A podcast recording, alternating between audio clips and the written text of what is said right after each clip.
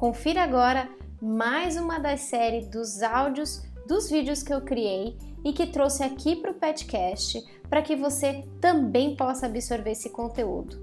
Lembrando que o vídeo está no meu canal do YouTube, que você vai poder acessar pelo link bit.ly barra vídeospc, tudo junto sem acento. Esse formato de trazer os áudios dos meus vídeos vai trazer mais dinâmica para o nosso podcast me diz se você está gostando, se tem alguma sugestão, alguma crítica, vai lá no nosso Facebook, facebook.com.br petcoachingbr, ou você pode nos mandar a sua sugestão pelo nosso site petcoachingbr.com.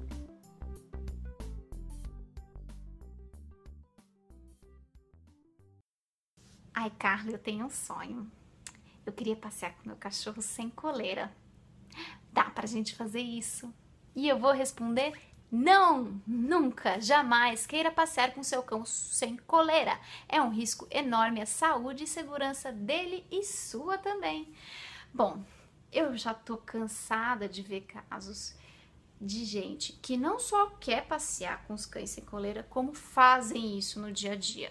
Uma coisa é a gente querer que os nossos cães não puxem, que andem tranquilamente na coleira, sem causar trancos. Ok, isso é um modelo ideal do que nós podemos buscar dos nossos cães no passeio. Agora, querer andar sem coleira, sem guia, sem controle nenhum sobre o seu cão é um risco enorme. Você nunca vai saber o que pode ocasionar um susto ao seu cão.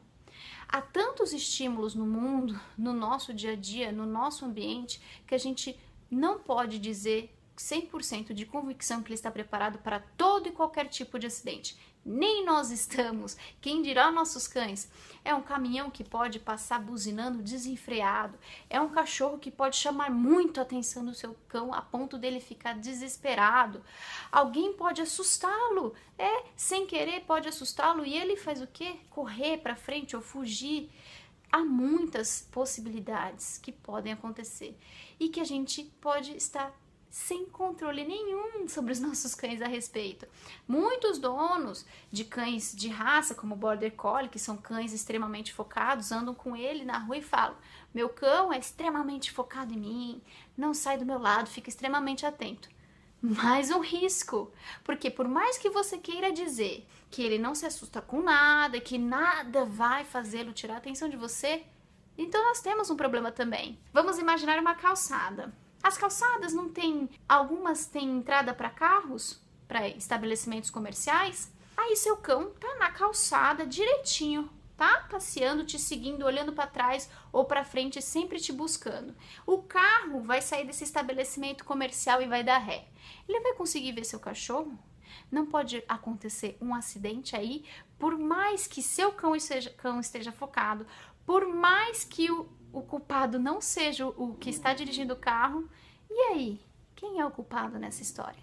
Você, dono de pet, que não anda com coleira e guia no seu cachorro. Então, gente, por favor, esqueçam essa ideia de que passear sem coleira, sem guia, é um ideal de como passear com nossos cachorros. Não é, é um risco enorme para você e para o seu cão. E no desespero, você pode atravessar ruas, você pode se colocar em risco para tentar salvar seu cão e acontecer uma tragédia ainda maior. Isso não é para aterrorizar vocês, mas deixa consciente sobre os riscos de todo e qualquer comportamento e atitude que você tenha com seu cão. Manter sob controle é a garantia da qualidade de vida e bem-estar dele não é deixá-lo solto, a Deus dará, e é disposto a qualquer estímulo assustá-lo ou ocasionar qualquer dano. Então, por favor, coleira e guia no seu cão. Vamos ensiná-lo a passear, mas não vamos fazer nunca com que ele esteja sem supervisão. Obrigada!